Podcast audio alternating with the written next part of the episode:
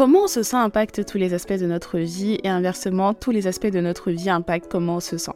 De quels aspects je parle? Je parle de l'aspect émotionnel, mental, physique, financier, spirituel, relationnel et bien plus encore. Je m'appelle Ella et j'ai créé ce podcast pour qu'on puisse avoir des discussions profondes et vraies sur des sujets passionnants. Je vais partager mon expérience personnelle mais aussi celle de mes différents guests parce que je pense qu'on apprend beaucoup en écoutant les autres. Je veux que tu me vois comme une amie, je veux que tu me vois comme une sœur, comme une collègue, comme une partenaire d'affaires. Je veux que tu me vois comme celle que tu veux que je sois pour toi. Et le point le plus important, c'est que je veux que tu retiennes que je suis comme toi. On embarque dans l'aventure ensemble et je te laisse découvrir la suite.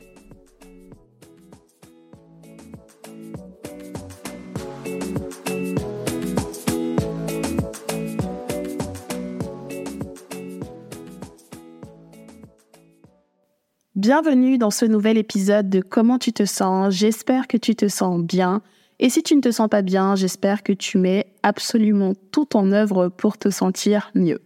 Moi, je vais très bien. La fin d'année approche à très très grands pas. Noël approche à très très grands pas.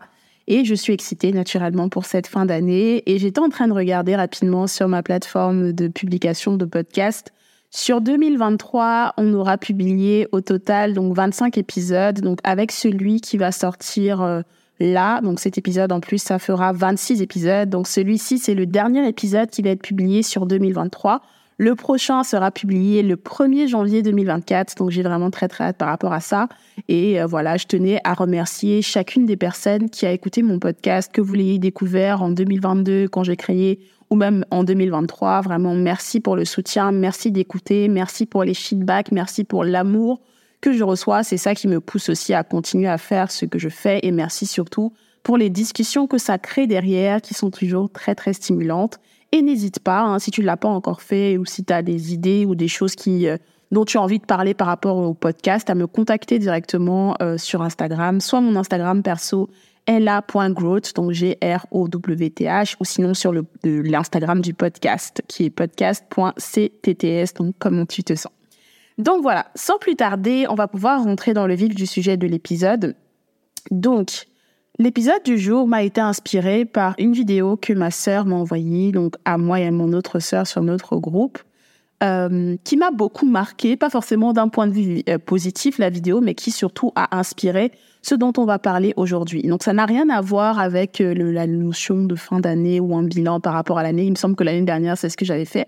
Mais là, on va vraiment être sur un sujet qui a un rapport avec la confiance en soi, l'humilité et surtout le besoin que parfois nous, en tant qu'êtres humains, on a de vouloir faire en sorte que les autres se voient d'une façon moindre, faire en sorte que les autres se dévalorisent ou alors soient plus humbles. En gros, on va utiliser le mot humble pour exprimer pourquoi on estime que quelqu'un doit avoir une vision de lui-même ou d'elle-même, une personne qui est différente.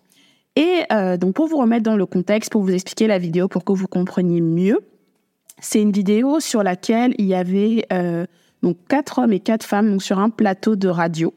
Et en gros, la question qui était posée à chacune de ces personnes, qui déjà je trouve, voilà, je ne suis pas fan de la question en soi, mais bon, je vais vous la sortir c'était tout simplement de savoir sur une échelle de 1 à 10 comment chacune de ces personnes se noterait. Donc la première personne qui a pris la parole, donc c'est important de retenir ce que je vais dire là, c'est une femme. OK, une femme vraiment plutôt coquette et tout et c'est une femme qui était en surpoids.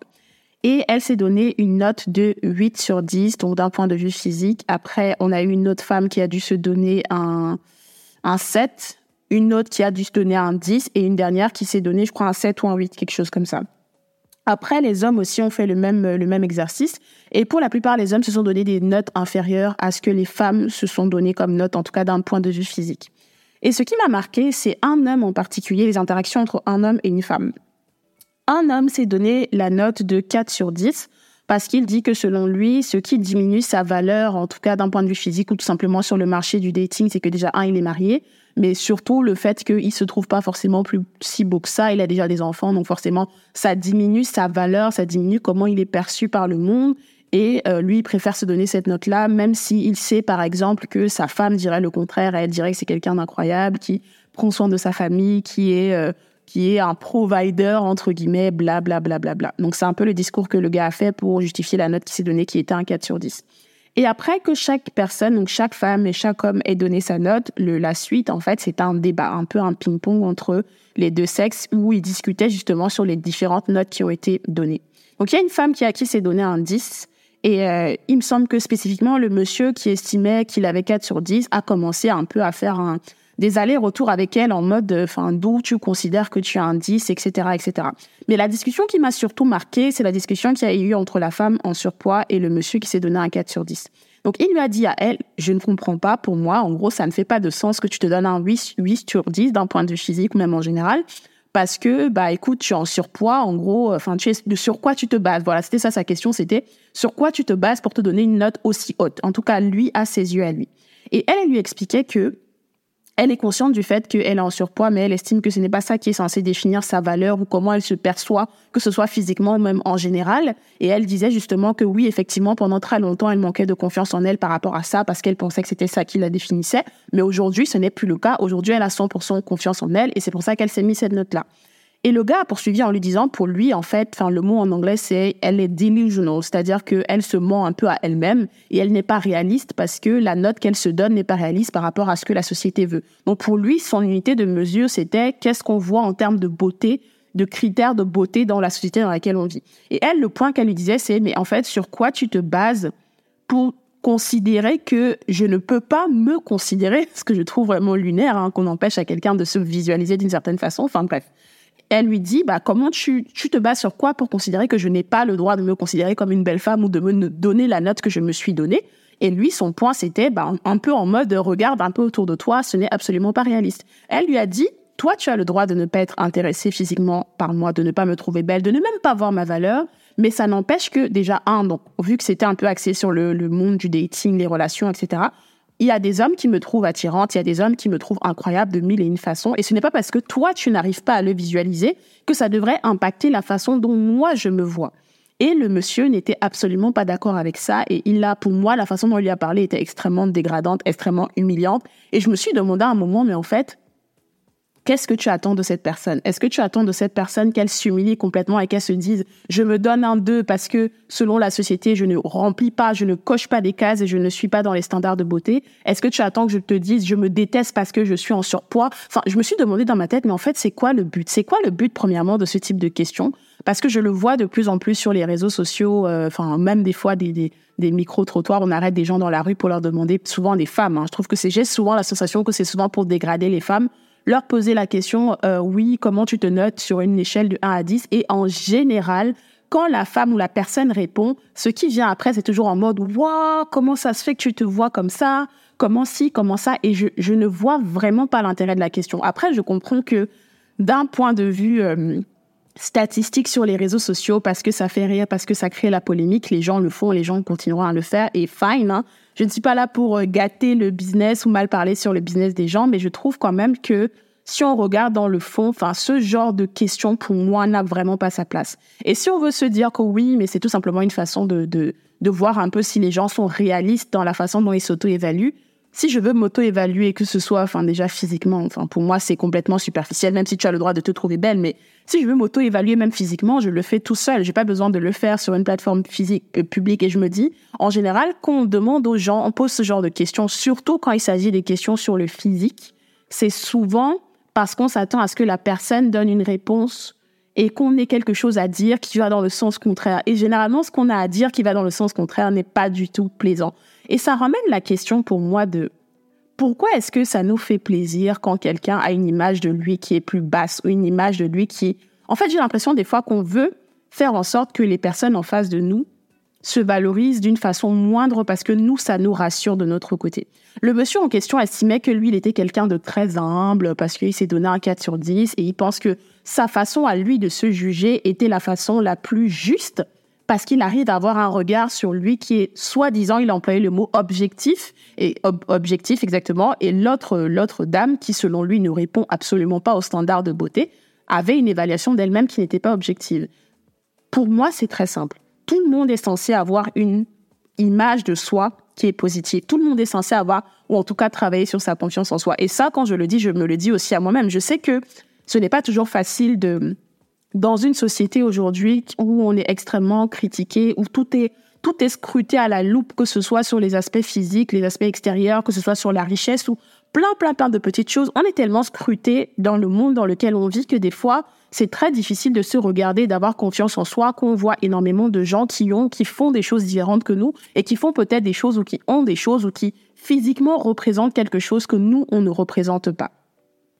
Et je pense que travailler sur sa confiance en soi, sur son estime de soi, sur notre façon de nous valoriser dans une société aujourd'hui qui est digitale, dans une société aujourd'hui dans laquelle on a accès aux réseaux sociaux, donc un monde dans lequel il y a énormément de comparaisons, devient de plus en plus difficile. Et je trouve en particulier que ce type de contenu rend ça encore plus difficile parce que imaginez-vous toutes les personnes qui ont regardé la vidéo, cette vidéo-là, ou même toutes les autres hein, qui vont dans ce sens, qui voient une femme ou un homme qui leur ressemble et qui est en train de se faire descendre parce que l'interlocuteur estime que la personne n'est pas censée se valoriser de telle ou telle façon. Imaginez comment ces personnes-là vont se percevoir. Elles vont se sentir comment si elles manquent de confiance en elles, ça va encore accentuer le manque de confiance et ça va leur faire peut-être penser que parce que euh, physiquement, je sais pas, je suis plutôt forte, parce que je suis trop mince par rapport à ce que la société veut, parce que j'ai des enfants, parce que j'ai aussi déjà vu des vidéos qui vont dans ce sens-là, qu'on a des enfants, on a moins de valeur, bref, parce que j'ai des enfants, parce que si, parce que ça, je suis censée avoir une image de moi-même qui est moindre.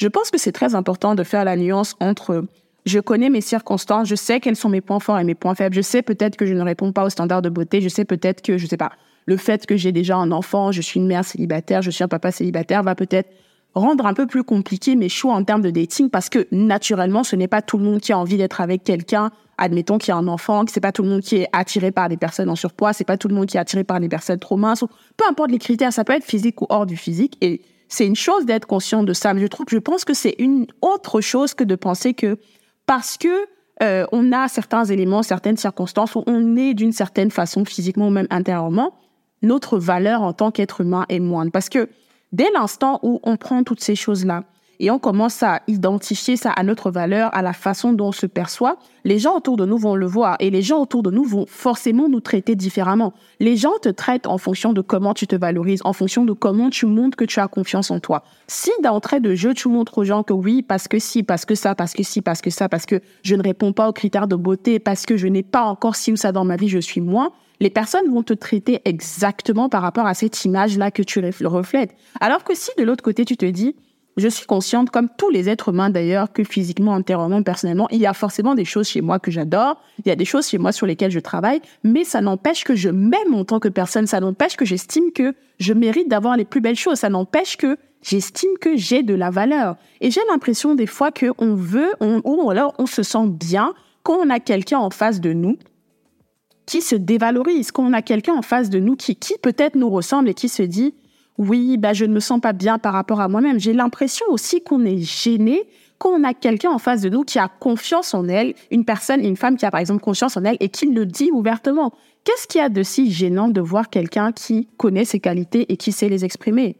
Qu'est-ce qu'il y a de si gênant de voir quelqu'un qui connaît sa valeur et qui sait l'exprimer? Et je ne suis pas en train de parler d'arrogance parce que généralement on a tendance à penser que quelqu'un qui n'est pas euh, qui n'est pas humble, entre guillemets, qui n'est pas tout le temps en train de vouloir s'humilier ou de être un même dans des situations qui ne s'y prêtent pas, c'est quelqu'un d'arrogant. Je pense que partir du manque, entre guillemets, d'humilité vers l'arrogance, c'est un peu de l'extrême. Pour moi, je comprends le concept de l'humilité, mais je pense que des fois, ça nous fait énormément de défauts quand on veut s'accrocher à ça parce que on n'est pas en train de show up as who we really are. C'est-à-dire que on n'est pas en train de de se déployer dans le monde en tant que la personne qu'on est vraiment, parce qu'on se limite, on est en train de se dévaloriser des fois, parce qu'on se dit, il faut que je sois humble, il faut que je sois humble, il faut que je sois humble. Mais pour moi, l'humilité doit avoir lieu au moment où elle doit avoir lieu. Il ne faut pas dans tous les, spectres, dans, à tout moment, vouloir être humble juste pour être humble parce qu'on se dit c'est peut-être plus rassurant pour les autres autour de nous de, dim our light, c'est-à-dire de, baisser notre lumière ou de ne pas montrer vraiment ou de ne pas exprimer ce qu'on a exprimé. Ça ne signifie pas qu'on pense qu'on est les meilleurs du monde, on est meilleurs que les autres et qu'on regarde, on regarde les autres d'en bas. Ça n'a rien à voir. Ça signifie simplement que on est conscient de ce qu'on apporte comme valeur et on est capable de l'exprimer. Et j'ai l'impression que de plus en plus, on va parler d'humilité, humilité, humilité, mais c'est un peu pour mettre de côté le fait que les gens ont le droit aussi et la possibilité d'avoir 100% confiance en eux par rapport à certains aspects de qui ils sont, que ce soit physique ou intérieur, et de pouvoir l'exprimer. En général, ça met mal à l'aise quand notre interlocuteur a ses insécurités. Et je pense que, en tant qu'être humain, tout le monde a des insécurités. On a peut-être déjà été dans la situation où on a eu quelqu'un en face de nous peut-être ou qui n'a pas quelque chose que nous aussi on n'a pas. Nous, on manque de confiance à cause de ça, mais on voit que cette personne, la façon dont elle se tient, la façon dont elle se comporte, elle n'a pas l'air d'avoir le même blocage que nous on a. Et souvent, ça peut arriver dans ces cas-là que nous on se demande mais comment cette personne arrive à avoir autant confiance qu'on ne comprenne pas et qu'on soit même mal à l'aise par l'aura que la personne dégage. Mais c'est simplement parce que cette personne réveille en nous des insécurités qu'on a déjà. C'est simplement parce que on ne comprend pas comment cette personne n'a pas des choses ou a des choses qu'on a, qu'on estime par exemple qui sont des freins ou des handicaps, mais cette personne, malgré ça, entre guillemets, arrive quand même à réveiller sa lumière, arrive quand même à faire des choses que nous, on n'arrive pas à faire parce qu'on estime que ces choses-là qu'on a ou qu'on n'a pas sont un frein pour nous. Donc vraiment, je pense que c'est très important des fois de se regarder dans le miroir et de nous demander pourquoi on est si mal à l'aise par cette personne? Pourquoi est-ce que la façon dont cette personne s'exprime, la façon dont cette personne parle de ses qualités dans un contexte bien précis. Je ne parle pas là de quelqu'un qui est euh, narcissique ou qui veut parler de, lui ou d'elle à tout moment et pour rien, ou qui veut penser qu'il est meilleur que les autres, ne laisse pas les gens parler. Là, c'est vraiment les côtés extrêmes, mais je veux dire, il faut vraiment savoir faire la différence. Et je pense même justement que le but, ce serait d'encourager chaque personne, chaque être humain à avoir justement cette confiance et à avoir cette capacité-là à savoir et à dire voici mes points forts et je clame haut et fort que je suis bon dans ça, je m'aime, même si je ne suis pas parfaite, même si je ne suis pas parfait, même si je ne coche pas toutes les cases, je sais quelle est ma valeur et tous les jours je travaille à devenir meilleur. Ça ne veut pas dire que parce que j'ai des manquements dans tel ou tel aspect de ma vie, je dois me regarder de façon différente ou je dois estimer que ce que je mérite est moindre parce que j'ai ci ou parce que je n'ai pas ça. Et je ne sais pas s'il y en a parmi vous qui connaissent euh, Kevin Samuels. C'est un monsieur qui était un peu comme, euh, je ne sais pas si on peut appeler ça coach en relation ou whatever, mais bref. En gros, euh, généralement, il faisait des lives sur lesquels il y avait des femmes qui venaient, qui étaient en général célibataires, et il les notait, entre guillemets, hein, selon ce qu'elles lui disaient, c'est-à-dire déjà selon le niveau d'attractivité qu'il trouvait qu'elles avaient. Euh, selon comment elles étaient physiquement, selon leurs circonstances, est-ce qu'elles avaient des enfants ou pas? Généralement, quand elles en avaient, pour lui, la valeur était déjà moindre d'office. Selon s'il estimait qu'elles étaient orientées carrière ou pas, pour certaines, il allait leur dire, bah, si es trop orientée carrière, tu trouveras jamais un homme parce que ta valeur diminue vu que tu n'as pas le temps. Enfin bref. Il avait peut-être certaines fois des points qui étaient valides, mais déjà, premièrement, sa façon de délivrer son message, à mes yeux, était juste catastrophique. Et surtout, il jugeait les femmes, des femmes sur des critères qui, pour moi, n'avaient pas forcément toujours de sens. Et pourquoi est-ce que je le mentionne aujourd'hui C'est que justement, il hiérarchisait littéralement les femmes. En général, c'était les femmes qui étaient la cible, hein, et c'est ce qui intéressait les gens. Il y avait beaucoup de polémiques sur ces sujets-là. Il hiérarchisait les femmes par rapport à ce que lui trouvait attractif, à ce que lui considérait comme étant important. Et je reviens un peu encore sur la notion de nuance. C'est une chose d'être conscient que par rapport à nos circonstances, par rapport peut-être même à nos critères, parce qu'il y a des personnes qui ont des critères qui sont un peu plus euh, complexes que d'autres, peut-être par rapport à leur style de vie, etc. C'est une chose d'être conscient que nos critères, qui on est entre guillemets, fait que le pool de possibilités pour nous en termes de dating soit réduit. Mais c'en est une autre de penser que par rapport à nos circonstances, la qualité des personnes qu'on mérite dans notre vie, que ce soit d'un point de vue amoureux ou même d'un point de vue de relation euh, platonique ou amicale, etc., doit diminuer par rapport aux autres. Si c'était si facile que ça, si on se disait que les personnes les plus belles, les personnes les plus intelligentes, les personnes entre guillemets qui extérieurement ont tout pour eux avaient ce qu'ils voulaient et tout était parfait, bah la vie serait magnifique. Mais malheureusement, la vie ne fonctionne pas comme ça. Tu peux avoir une femme ou un homme en face de toi qui, selon toi, est inférieur à toi parce qu'il y a des gens qui voient les choses comme ça. Selon toi, est moins attirant physiquement, attirante physiquement que toi. Selon toi, est moins, je sais pas, intelligent. Peu importe le critère, mais cette personne a des choses que tu n'as pas. Cette personne est heureuse dans des aspects de ta vie, de sa vie que sur lesquels tu n'es pas heureuse. Donc ce n'est pas comme ça que le monde fonctionne. Ce n'est pas euh, je suis parfait esthétiquement, je fit dans les critères de beauté et j'ai si j'ai ça, j'ai si j'ai ça. Donc par conséquent, je mérite si ça ça si ça ça. C'est pour ça que j'estime que tout le monde devrait travailler pour avoir une haute estime de soi. Et le discours que je suis en train d'avoir, c'est aussi un discours que je suis aussi en train d'avoir avec moi-même parce que je sais que le sujet de la confiance en soi, c'est un sujet qui est très très délicat parce que tous les jours dans notre quotidien, il y a quelque chose qui vient challenger cette confiance en nous. Il y a plein d'aspects de notre vie qui, qui influencent cette confiance en nous. Ça peut être notre enfance, notre environnement aussi en fonction de si l'environnement nous valorise ou pas. Et aussi même nous-mêmes, notre propre image de nous-mêmes, notre estime de nous-mêmes, notre perception de nous-mêmes qui souvent a été construite dans notre enfance et qu'on est encore en train de construire aujourd'hui. Donc pour moi, vraiment, je pense que c'est vraiment des aspects sur lesquels tout le monde doit travailler. Autant pour soi-même commencer à travailler sur son estime et avoir une meilleure estime, mais surtout essayer au maximum de ne pas se sentir piqué à chaque fois qu'on a une personne en face de nous qui a l'air d'avoir plus de lumière, entre guillemets, a l'air d'être plus confiant, plus... Euh, en tout cas dans la façon de parler de, lui ou d'elle, est plus euh, conscient de sa valeur de manière générale. Parce que le fait que quelqu'un soit conscient de sa valeur n'impacte en rien, ne t'impacte en rien toi directement. Mais malheureusement, parce que voilà, on est des êtres humains, on peut se sentir piqué des fois par les choses qu'on voit, on va se sentir des fois impacté par l'aura d'une personne ou par la façon dont une personne est parce que cette personne a confiance en elle. Et je trouve dommage justement que des fois on ait ce besoin, même quand on reconnaît notre valeur, on sait, ça peut être professionnellement, personnellement, dans notre vie sentimentale, on sait ce qu'on a apporté, mais on essaie de se faire tout petit par peur peut-être de perdre les gens autour de nous, par peur peut-être que les gens estiment que c'est too much, mais pour moi, chacun doit être comme il est. Si tu es quelqu'un qui est plutôt réservé dans ta façon de parler de toi ou même en général, sois qui tu es, il n'y a pas de souci. Si tu veux travailler sur ta confiance en toi, travaille sur ta confiance en toi. Si tu es quelqu'un qui a confiance et tu sais que c'est quelque chose qui est visible et tu sais que tu es quelqu'un qui aime, en fait, tu as cette lumière-là et tu aimes que cette lumière-là soit visible, sois aussi cette personne et n'essaye pas de d'être quelqu'un d'autre parce que tu veux mettre les gens à l'aise. C'est à chacun de travailler, selon moi, sur ses traumas, sur les choses qui font que on se sent piqué par ce que les autres font, par la façon dont ils évoluent. Et je dis ceci.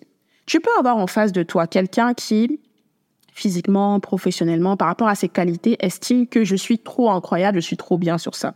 Et toi, tu peux voir cette personne et te dire, par rapport à ce que tu vois, par rapport au travail que la personne délivre, etc., tu estimes que la façon, la personne a une estime de, lui-même, d'elle-même sur ce point-là qui est trop élevé par rapport à ce que tu vois c'est ton opinion. Et tu, tu as le droit d'avoir cette opinion. La personne ne te juge par rapport à ça, mais tu n'as aucun droit de venir imposer ton opinion à la personne et faire en sorte que cette personne se voit de la façon dont tu la vois.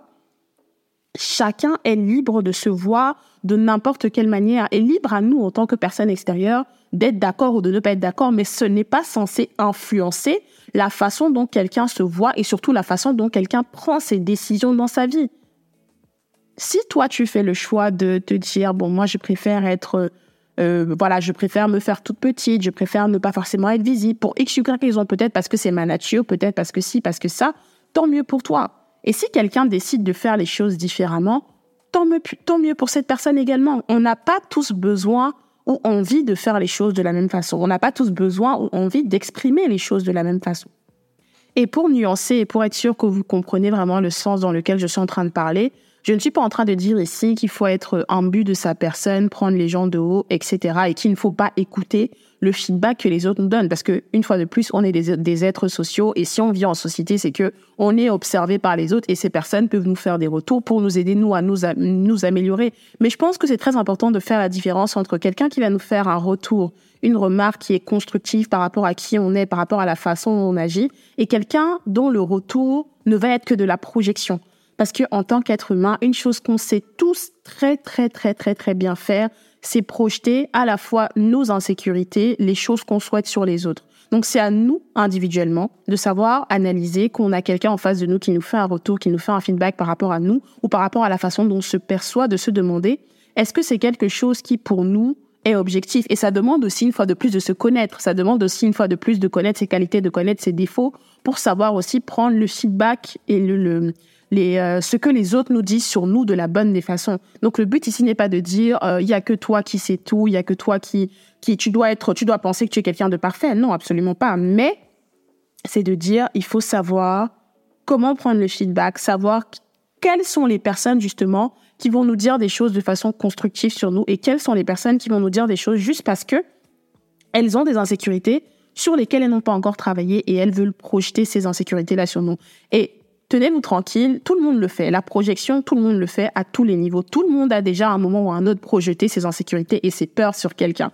Si tu n'as pas d'enfant, tu as un petit frère, une petite sœur, il y a peut-être des choses que euh, tu n'as pas réussi à faire. Naturellement, si ton petit frère, ta petite sœur te dit euh, oui, je veux faire ça, il y a une part de toi qui sera en mode hum, j'ai testé ça, ça n'a pas fonctionné. Alors que rien ne te dit que ça va pas fonctionner pour cette personne.